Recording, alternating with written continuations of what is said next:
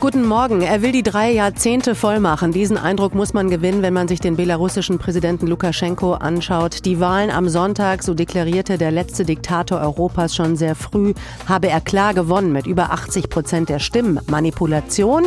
Auf keinen Fall. Die Menschen, die seit Sonntagnacht auf die Straße gehen, und zwar überall im Land, sehen das ganz anders. Sie fühlen sich betrogen und bekommen Unterstützung aus aller Welt. Ihre Galionsfigur, die junge Svetlana Tichanowskaja, musste sich dem Druck der Machthaber beugen und das Land verlassen. Und was geschieht im ganzen Land? Lukaschenko lässt sich in einer Sondersitzung über die Sicherheitslage im Kenntnis setzen und ordert seine Truppen, den Protest blutig niederzuschlagen. Am Telefon ist Michael Gahler, CDU-Außenexperte und Mitglied des Europaparlaments. Guten Morgen, Herr Gahler. Guten Morgen, Frau Schmick. 6000 Menschen sind bereits festgenommen worden und es wurde auch schon scharf geschossen. Zwei Tote sind zu beklagen. Sind das die letzten Verzweiflungsversuche Lukaschenkos, die Macht nicht aus den Händen zu geben? Ja, manche Endkämpfe, die dauern etwas länger, aber ich denke, er weiß, wir wissen und vor allen Dingen die Bürger in Belarus wissen, dass sie ihn abgewählt haben. Wir haben ja aus etwas über 100 Wahllokalen äh, die echten Ergebnisse empfangen und auch aus vielen Auslandsvertretungen. Da hat Frau Tichanowska ja überwältigend jeweils gewonnen. Das heißt, die Menschen haben ihn abgewählt, er weiß das, er wehrt sich. Und unsere Forderung als EU ist, äh, stoppt die Gewalt, lass alle Gefangenen, alle politischen Gefangenen, alle Demonstranten frei und komm endlich in Dialog mit deiner eigenen Gesellschaft. Was glauben Sie, kann er es noch lange durchziehen, sich so über den Willen seiner Landsleute hinwegzusetzen? Äh, ich will da nicht spekulieren. Er hat jedenfalls den Staatsapparat äh, hinter sich. Wenn man sich die äh, Bilder anschaut, äh, wie hochgerüstet die dort sind und äh, wie brutal auch äh, gegen äh, Einzelne dort äh, vorgegangen wird, dann kommt es ganz darauf an, wie die Menschen jetzt in den nächsten Wochen und Monaten reagieren. Ob sie weiter demonstrieren, ob die Streiks, die es in einzelnen Betrieben gibt, ob die fortgesetzt werden. Äh, das kann man äh, nicht abschließend äh, beurteilen derzeit. Mhm. Schauen wir auf das, was das Ausland machen kann in diesem Konflikt. Aus Berlin kommen mahnende Worte, man solle den Menschen nicht ihre Freiheit nehmen. Auch der amerikanische Außenminister Pompeo hat das gesagt. Morgen will man auf EU-Ebene darüber beraten, was man tun will. Stichwort Sanktionen. Lässt sich Lukaschenko davon beeindrucken? Ähm, äh, ganz unmittelbar äh, nicht unbedingt, aber äh, wir hatten bis 2016 wegen der repressiven Lage in dem Land Sanktionen, insbesondere persönliche Sanktionen gegen ihn und etwa 170 seiner Gefolgsleute.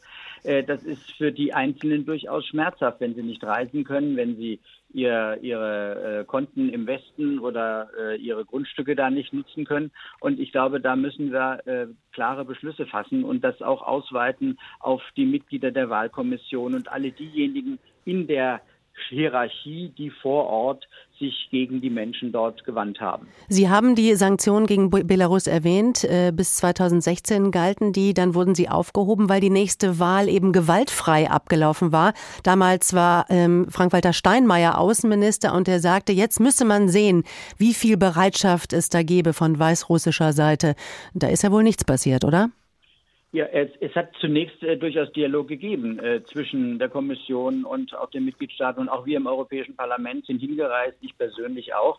Es gab Anzeichen einer gewissen Öffnung, aber wir haben jetzt im Aufgalopp zu den Wahlen mit der Verhaftung von Kandidaten, mit der Nichtzulassung, mit der Intransparenz des gesamten Prozesses, äh, also die Wählerlisten waren nicht da, äh, die Opposition hatte auch keine Mitglieder in den Wahlkommissionen. Äh, alles das hat dazu geführt, dass eben eine, ein, ein Präsident sich hier so gebärdet hat. Wir, wie gesagt, wissen und auch die Menschen, dass das Regime diese Wahl verloren hat und wir werden darauf bestehen dass die Gewalt gegen die äh, Einzelnen, gegen die eigenen Bürger aufhört. Und wir hoffe ich morgen oder am Freitag, äh, dass dort die äh, Sanktionen wieder eingesetzt werden.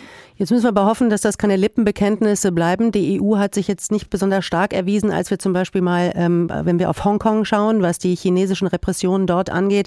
Da wurde auch viel gesagt, aber wenig getan. Ja, gut, äh, äh wir haben wir haben gesagt, es ist natürlich auch, man muss auch immer schauen, dass Politik die Kunst des Möglichen ist. Und China ist eine andere Kategorie ähm, als, äh, äh, als äh, Belarus. Und gleichwohl äh, einige Maßnahmen, zum Beispiel, dass wir ähm, es ermöglichen, dass junge Menschen äh, aus Hongkong oder jetzt zum Beispiel aus Belarus verstärkt in der EU studieren können, dass wir ihnen Aufenthaltsrechte gewähren.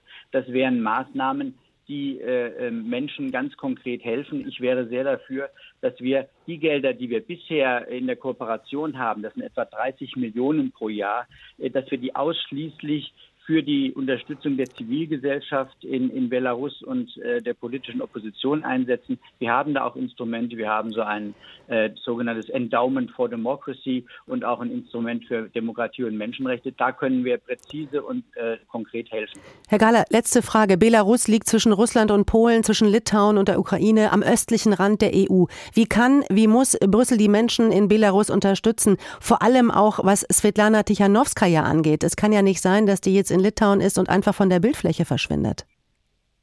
Also es ist wichtig, dass wir das Thema auf der Tagesordnung halten, dass wir es nicht in der Fülle der anderen Problemlagen äh, versenken, sondern dass wir äh, den Dialog mit allen, die dort vor Ort oder auch im Exil derzeit sind, äh, helfen, dass sie sich zum Beispiel organisieren. Die könnten eine, eine Art, ich würde es jetzt nicht äh, Exilregierung nennen, sagen, aber die könnten im Ausland alle diejenigen, die dort politisch aktiv sind, könnten sich äh, organisieren und das könnten wir unterstützen, damit es eine freie Stimme der äh, gewählten Vertreter von Belarus auch außerhalb gibt, die aber dann auch hineinwirken können in das Land.